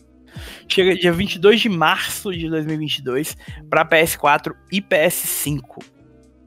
É, Vianel, você que entre nós é o maior especialista em jogos de corrida Dá. o que que você acha? O jogo vai sair um mês, basicamente, depois do Forbidden West, né? Então. É, seria um dos grandes exclusivos do primeiro semestre, e talvez atrás só do Horizon, né? Sim. Então, tipo, cara, tem um público muito específico o Gran Turismo, sabe? Ah, se, se galera que vai seguir ainda é a mesma que ainda hoje chora pelas coisas de GT5 que veio só no GT6 e tudo mais, e que decepcionou com o GT Sport pela questão competitiva e online e tudo mais, é, Gran Turismo ultimamente anda sendo essa essa ladeira, sabe? Essa montanha russa muito doida. Não sei, eu vi muita coisa boa, cara. Ah, espero, gostaria muito, mas acredito que é inviável se tivesse uma demo do jogo. Não acredito que vá ter. Deu uma Mas- beta, talvez? né, o Sport teve pela parte online, né? Duvido que o 7 tem. O foco do 7 já deixaram bem claro nesse trailer aí, questão da campanha, a, a carreira, modo carreira e tudo mais, como eles querem colocar. Então, tipo assim, é, é diferente já do que do que foi o Sport, do que foi o o, o GT5. O GT5 o problema dele foi todo o tempo de espera do, do jogo, todo o tempo ah, que demoraram pra enfiar patch pra adicionar coisa, dano, efeito climático, alteração de, na, na corrida e tudo mais. Assim, hoje não é que tem muito é, concorrente o Gran Turismo, mas ah, é um jogo que demora muito pra sair. Se você E pegar. Tem Forza do outro lado saindo um a cada dois Exatamente. anos. É, você pega. Hoje já não é nem o Forza Motorsport mais, né?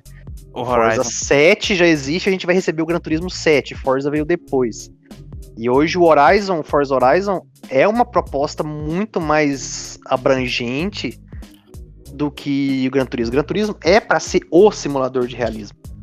Entendeu? Então, você tem hoje jogos que tentam chegar nisso já de alguma forma. Project Cars, o Assetto Corsa. Então, cara, eu acho que o público precisaria ter uma chance de poder testar o Gran Turismo. Por isso que eu acho que uma demo seria legal pra ele. Mas eu não acredito que vá ter. De toda forma, sempre, como sempre foi, um showcase técnico pra qualquer console da, da PlayStation. Todo, qualquer- todos que saíram. Então a gente vai ver pelo menos isso aí com certeza, porque bonito ele tá bastante. Só uma- um, um comentário. So- Sobre o que você falou, o Forza Motorsport 7 saiu em 2017. O primeiro Forza Horizon saiu em 2012 e o Forza Horizon 5 saiu. Saiu. Vai sair, na verdade, dia 9 de novembro desse ano. É, esse aqui é um dado curioso. Forza Motorsport 7 foi retirado das lojas no, no dia 15 de setembro, por questão de licença de carro, Aham. música e tudo mais. Então a gente vai ter um Gran Turismo 7, onde o Forza 7 já nem existe mais. Muito Pra bom. você ver como demora o processo de criação de um Gran Turismo. É. Eu acho que esse perdeu muito o, o- Como é que é? O Kazunori Yamauchi. É, Yama- acho que é isso mesmo, produtor, né? Sim. criador e produtor, ah, ele se perde às vezes em querer só entregar alguma coisa e fica um, um escopo gigante do negócio. Vídeo, o, Prologue no PS3, o Sport, que é, é, é deixar um negócio na mão de outra equipe, ah, faz algo aí. Então, tipo, é um processo muito longo, muito demorado, sabe? É, pelo menos eles estão vendendo o jogo realmente como um retorno à, à veia clássica do, do que é Gran Turismo e, de- e do que os jogadores esperam de Gran Turismo, né? A gente espera. Isso, isso- é fato. Eles estão forçando e vendendo um modo carreira que é o que sempre levou a galera a ir atrás do Gran Turismo. Bom, os últimos três anúncios eu acho que foram anúncios muito bem-vindos, né? A gente teve uma sequência de dois trailers é, do estúdio que nunca dorme, a Insomniac. É, De fato, cara porque deve ter 2 milhões de funcionários trabalhando. Eu devo ser funcionário da Insomnia, que não tô eu sabendo. não sei, cara. É, eles estão usando meu notebook pra, pra minerar alguma coisa. Sim, tá lá produzindo textura de roupa do Homem-Aranha. 56. a gente teve o anúncio primeiro de um jogo que a gente não tem informação nenhuma, salvo o trailer, que é Marvel's Wolverine. Cara, quando surgiu o rumorzinho de que ah, uma, novos heróis da Marvel estarão presentes, a gente ficou debatendo Isso sobre quem seria, né? E quem. Tudo! A gente pensou em tudo menos o Wolverine, é? cara. A gente pensou em tudo menos o Wolverine. Não, foi. Não, foi assim, a gente levantou a hipótese primeira, um, um que traria impacto com certeza direto é o Wolverine, mas não sei, não faria muito sentido, talvez. E meio que descartamos. E Putz, e é o Wolverine. Ele- Vão criar um jogo solo, uma, uma história, uma campanha com o Wolverine. Simples, jogaram só isso. Mais detalhes? Ah, cara, senta e espera, porque esse aí vai demorar. Cara, É, eu lembro que a gente conversou. ah, uma das coisas que eu falei foi tipo: o único outro herói da Marvel que teria peso pra um jogo solo seria o Wolverine. Cara, é, Do nível é, do, do Batman, sabe? é legal isso que essa iniciativa do Wolverine, porque assim, é, eles souberam muito bem tratar o universo do Spider-Man, né? O, seja os inimigos, o que, que ele convive, etc. E quando a gente pensa num jogo do Wolverine, a gente também tem que lembrar que não é só um jogo do Wolverine. É um jogo que, obviamente, vai ter. A gente vai ver os mutantes lá. E querendo ou não, é, é muito importante você estar trabalhando atualmente com o Wolverine, porque, um, ele é um mutante com uma carga histórica muito boa. O cara lutou no Vietnã, cara. Sabe? Então. A gente Cara, pode. O personagem lutou na guerra, na guerra de, de independência dos Estados Unidos, Leon. E- Não, É. mas sério. Então, tipo, você pode tá. Você pode fazer uma história, tipo, trabalhando tanto o pa- ele quanto como, sabe? Como ele via as coisas no passado, como vê no futuro, como uma crítica na sociedade atual, a questão dele ser mutante, a questão de. Então, tipo, ele é um personagem muito bom pra trabalhar o, o, o mundo dos mutantes, sabe? Pra você ver as coisas da perspectiva mutante. Ah, se for seguir o que a, Inso- ó, a Insomniac fez com o Miles Morales, de inserir toda essa questão social no jogo, ela, ela, ela pode tirar coisa muito boa disso aí, É, eu cara. Só- Exatamente, É, exatamente. só, só não sei se é o interesse, porque é, é assim, vamos ver que é um jogo, é uma aposta, certo? Eles estão. Ele, querendo ou não, eles estão colocando isso agora, a gente não sabe nada, nada. Falaram que o jogo tá muito no início de projeto. E é o que. É o que sabe, e não vou falar mais nada porque é só isso que tem. Eu me pergunto o quanto disso é indício de que a Marvel como um todo e a Disney, né, tá se preparando pra. Comprar Sony? Meu Caralho, Deus. ó a ideia do Leon, velho. É. Não, tudo bem. A Disney eventualmente vai comprar todo mundo. Mas não é isso que eu ia falar. O que eu ia falar é o quanto a, a Disney tá se preparando pra que a próxima fase dela no cinema, depois dessa fase, essa presepada que a gente tá tendo com viagem temporal e mundos paralelos, enfim, pra inserir os mutantes de uma vez só. Sabe? A gente sabe que eles estão trabalhando no filme do Quarteto Fantástico, mas a gente não sabe o que, que eles vão fazer realmente com os X-Men.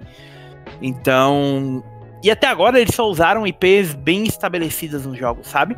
Ou IPs Não que. arriscaram nada, né? Até É. digo, arrisco a dizer que o Wolverine é a mesma coisa, é arriscar nada. Sim, É você falar que não é pegar, sei lá, ah, vamos fazer um jogo da Psylocke. Aí sim é arriscado nada, entendeu? Não é o Wolverine, já é um negócio, sei lá, é mais fácil dar certo. sim, com certeza. E eu não sei quanto isso é preparativo pra isso. Dito isso, eu acho que nenhum estúdio tem capacidade de, de trabalhar o universo do Wolverine com o mesmo cuidado e ao mesmo tempo criar uma história nova quanto a Insomniac. Porque onde ela erra nos dois Homem-Aranha não é na ambientação e na história.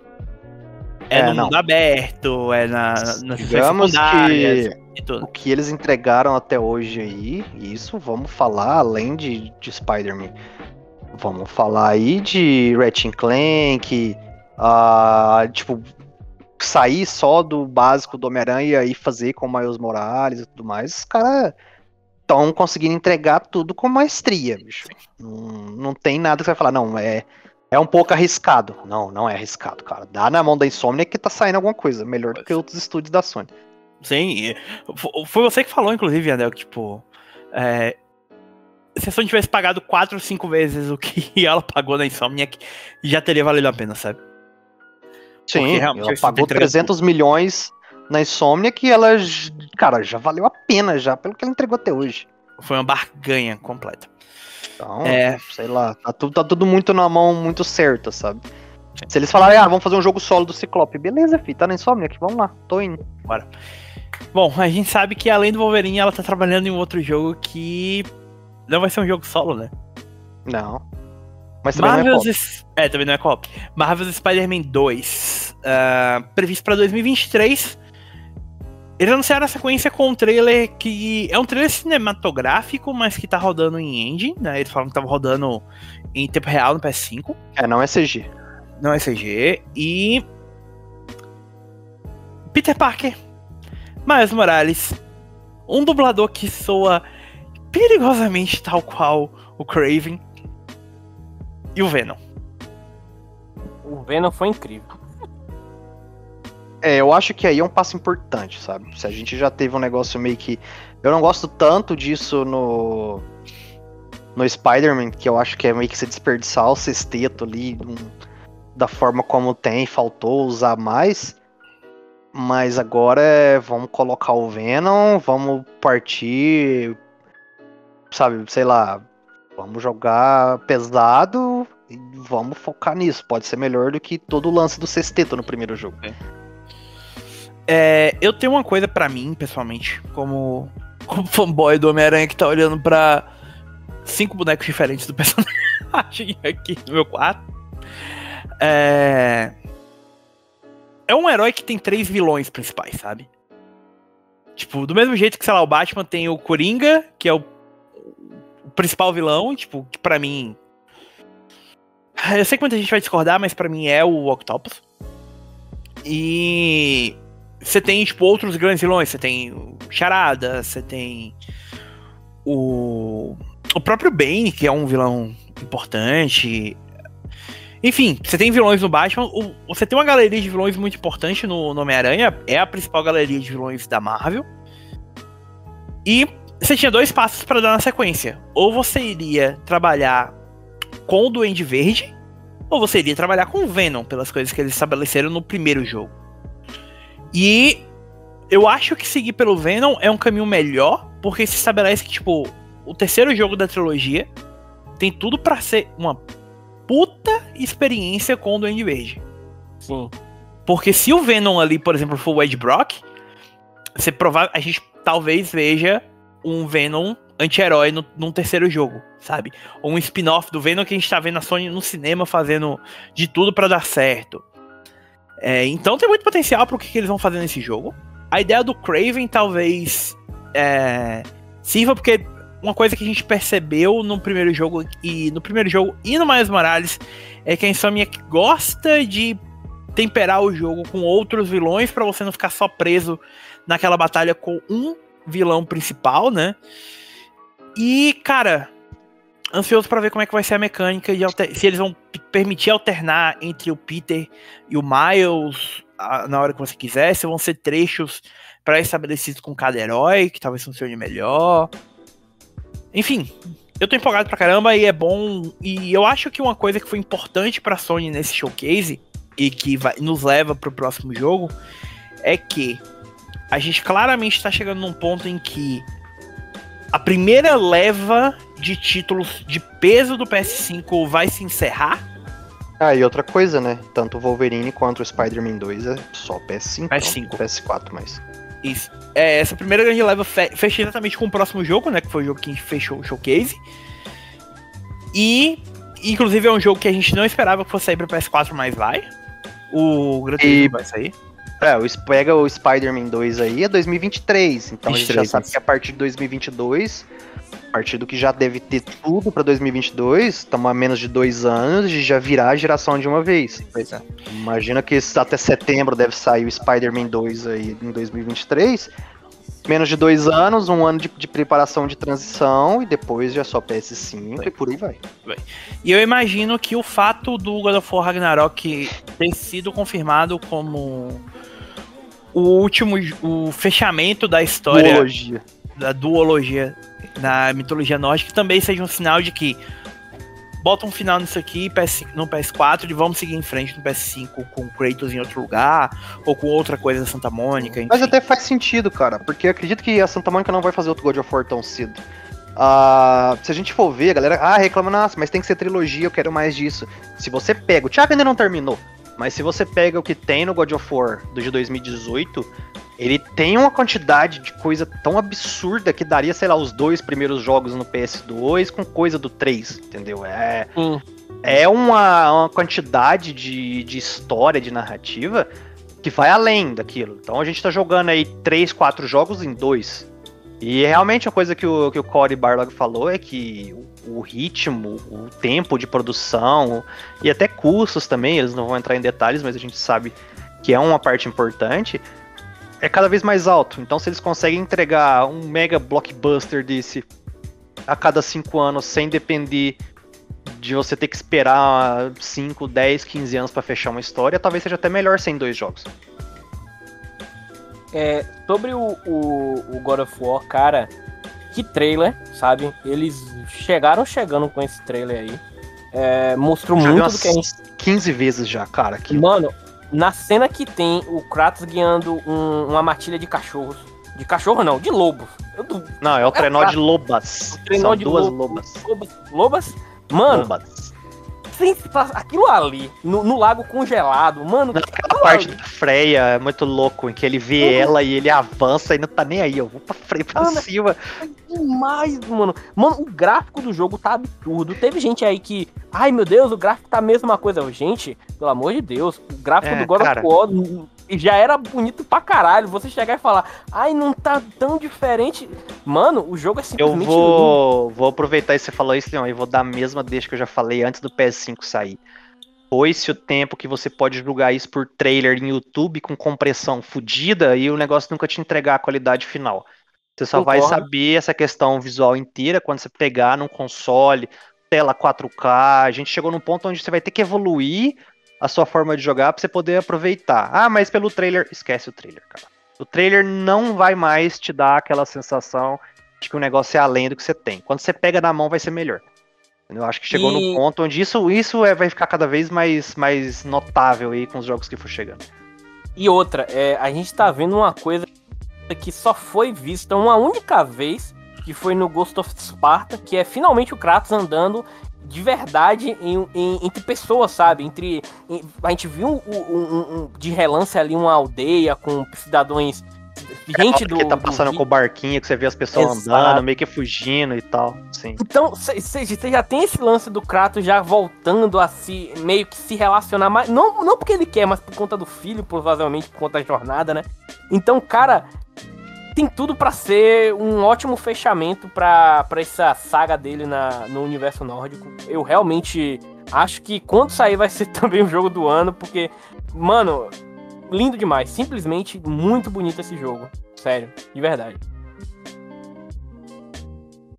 É, eu, eu pessoal, como o Vendel mencionou, eu não terminei o jogo ainda. Mas tem tudo para ser. Eu, eu acho que, pelo que a gente viu, choro à parte por reutilização de animações, que aparentemente as pessoas descobriram essa semana que sequências reutilizam animações. Né? É, eu não sei, se você é um fanboy cego de Xbox, eu só te falo que o movimento dos personagens de Gears of War é o mesmo desde 2006, tá? É, tipo, galera, ninguém vai refazer a animação do zero, pelo Não tem por que você gastar dinheiro com isso, cara. É. Sabe, ignora. Mano, o Kratos faz o mesmo combo em cinco jogos diferentes e ninguém reclamou, velho. É o mesmo combo de quadrado, quadrado, quadrado, quadrado, quadrado, triângulo. Que tem no 2018 também, tá? 2018 também. E ninguém nunca reclamou. A galera vai chegar e reclamar de uso de asset é, agora. Cara, os caras estão é. fazendo força para ter que gostar de jogo, cara. Se você é assim, só lamento. Desculpa, sinto muito por você. Cara, eu acho que vai ser um, um, um jogo espetacular. O, o trailer, mesmo para quem não jogou o primeiro jogo, é, é, é um Cara, tem alguma coisa no Kratos que ele simplesmente te deixa hypado simplesmente por estar tá ali chutando bunda, sabe? Thiago, termina o jogo. É, é, é só sei, isso. cara. Você tá jogando ele em português, né? Sim. Tá, eu te recomendo jogar ele depois inteiro em inglês. Ah, hum, talvez, sei lá, a gente sabe que tempo é um pouco complicado. É, é isso vezes, que Às vezes pra gente é um pouco mais do que o normal pelas pendências que a gente tem que envolver num hobby que a gente tem. Sim. Mas é, o God of War inteiro, cara, o de 2018, é uma experiência que eu não senti com os outros jogos da série. Joguei todos os menos de PSP. Eu concordo. E eu, e eu nunca pilhei que a galera sempre se matou. God of War, meu Deus do céu, God of War 1, 2, 3. Joguei, achei jogos bons. É, acho que talvez desses aí, o 2 é o que mais se saía em destaque, o 3 e o primeiro eu colocava meio pau a pau ali e tal. Eram bons. É, a galera tinha muito porque era um negócio muito sei lá, gore, grotesco, brutal e tudo Você não mais. tinha nada similar na época, né? Mas, mas o de 2018 é um jogo que me pegou de um jeito que, sei lá, cara. Hum, fa- Falar que na geração PS4, outros dois jogos foi assim, The Witcher 3 e Bloodborne, talvez. Então não foi um negócio que realmente te fala assim, ah, é não vai surpreender, sabe? Não é. A gente ainda não tem uma data, né, pra. Temos ano que vem. Ragnarok, só que é 2022. Então tem uma possibilidade grande de encerrar o primeiro semestre, como tem uma possibilidade de ser um título pro segundo semestre. Eu acho que o primeiro semestre é muito já consolidado aí. O adiamento de Horizon, o adiamento do Gran Turismo, tudo já fechando aí. A gente deve ter o Ghostwire Tokyo até isso aí também, talvez. Talvez, né? O que mais que a gente tem, cara? E Não vamos, ter nada, não vamos ter nada de peso. Eu acho que o God of War é o grande jogo pra sair lá em setembro, outubro do ano que vem. É, é, é, faz sentido, faz sentido. A Sony sempre lança algum, algum exclusivo maior em setembro, né? Ela não tinha um hábito de lançar nada em novembro. Na verdade, eu- eu tirei essa ideia da cabeça, cara. Pra mim, eles lançam quando tiver pronto, porque. Não, é, é isso. Eles não. Eu acho que se tiver pronto em setembro, eles não vão segurar o jogo até outubro e novembro só por ser outubro e novembro, sabe? Então, eu acho que assim, vão jogar pela marca. A partir do momento que eles chutaram o balde. A gente não consegue entregar nada esse ano, vamos entregar quando tiver pronto e dar uma janela decente pra isso. Então, eu acredito que o God of War sai no segundo semestre. Mas. Hum, É, não sei. Torcer pra que saia antes é um pouco otimismo demais. É, que sai quando tá, tiver pronto e. Acredito, quando sair ninguém vai se decepcionar, cara. Não é ser fanboy nem nada, mas se você curtiu 2018, você vai curtir aquele ali também. É, eu acho que. Fora o Ascension, eu acho que nunca. Não teve nenhum lançamento do God of War que tenha gerado o mínimo de desapontamento, sabe? Eu acho que até o Ascension, cara. É, Não, tipo, porque o Ascension, ele gerou ainda teve interesse. muita gente que, que reclamou por causa do multiplayer. Mas exatamente por isso é que eu acho que o negócio teve muita muita falação, porque eu particularmente gostei muito daquele multiplayer. Eu realmente Eu não- eu joguei aquilo joguei, lá pra então. caramba, cara. Eu gostei demais daquilo, é muito bem feito. Você se divertia no negócio, porque a ideia é totalmente diferente, que é a mesma coisa que eu falei do multiplayer do Assassin's Creed quando teve. Sim. É um negócio que, tipo, nunca imaginei um multiplayer em terceira pessoa que não fosse de tiro, assim, sabe? Naquelas épocas. E entregou um negócio bacana. E o Ascension, por mais que a galera chore da história, ah, porque não é nada de novo, é coisa do passado e tal, beleza, mas quer mais God of War? Era isso? Não tinha como avançar naquela época. É, fizeram certo, porque imagina se sai um, o mesmo God of War de 2018 na época do Ascension, sabe? Seria limitadíssimo. No, no PS3 não conseguiria entregar o que entregou bacana no PS4. Sim, sim. Não, isso aí, isso aí eu concordo com você. Bom, é isso então. É, mais alguma ponderação a fazer sobre o showcase, amiguinhos? Cara, eu acho que ah, foi o que a galera esperava. Quem achou que foi fraco, eu realmente queria entender o porquê. A gente não teve grandes surpresas, mas a gente sabe que tem mais coisas sendo preparada por outros estúdios que sequer apareceram.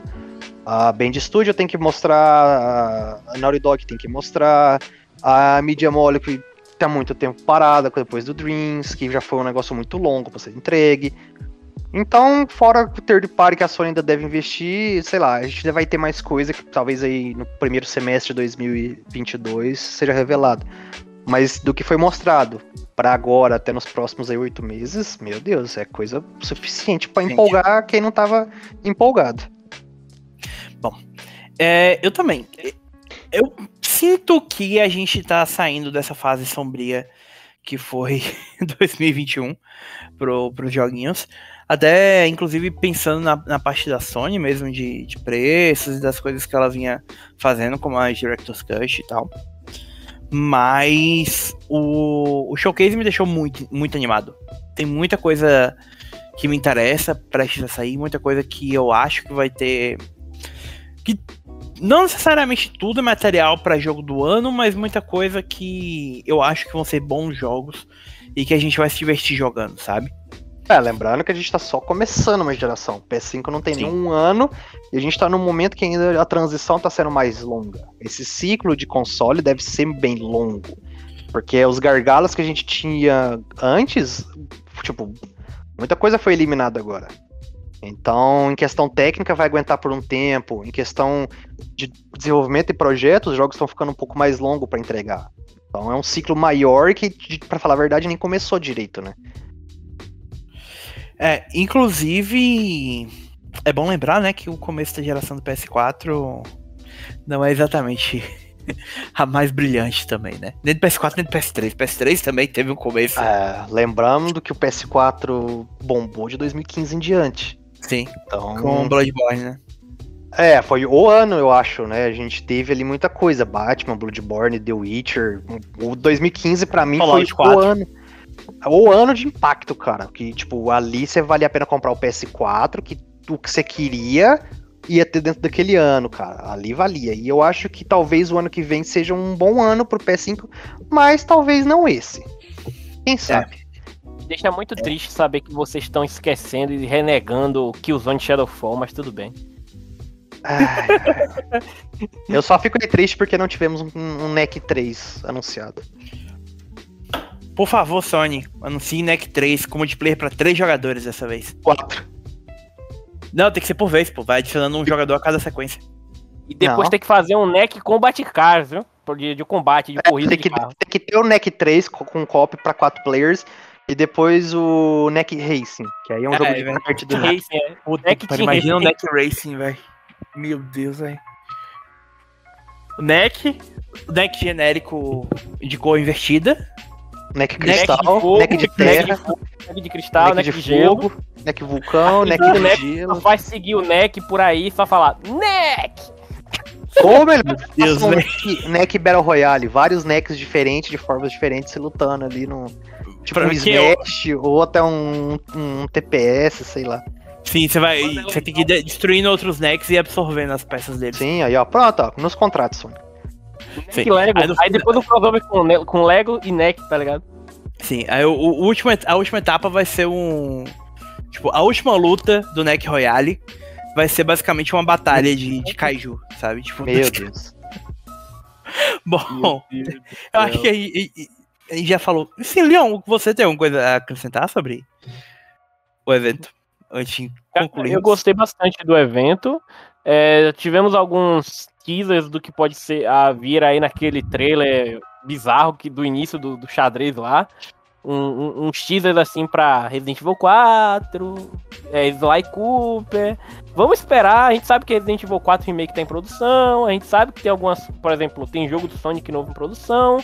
Mas a gente não. É muito cedo ainda pra gente falar se vai vir ou não, né? Pode ser só uma homenagem a Sly Cooper, etc. Mas enfim, aí você se pergunta, pô, por que eles estão homenageando Sly Cooper, mas não estão homenageando, tipo, Red Chat, que tá sempre por aí, sabe? Então, quem sabe, né? Quem sabe, é querer demais, mas não sei. Vamos lá. Veremos, veremos. Bom, é isso então, pessoal. Até daqui 15 dias, quando nós retornamos. Na verdade, menos de 15 dias, porque o próximo podcast deve sair na segunda-feira. Até lá, lembre-se sempre, jogar não tem limites, mas por favor não façam parkour pichando a cidade com símbolos Playstation, tá bom? Valeu, um abraço, tchau, tchau. Falou, galera, abraço, até mais. Falou, pessoal.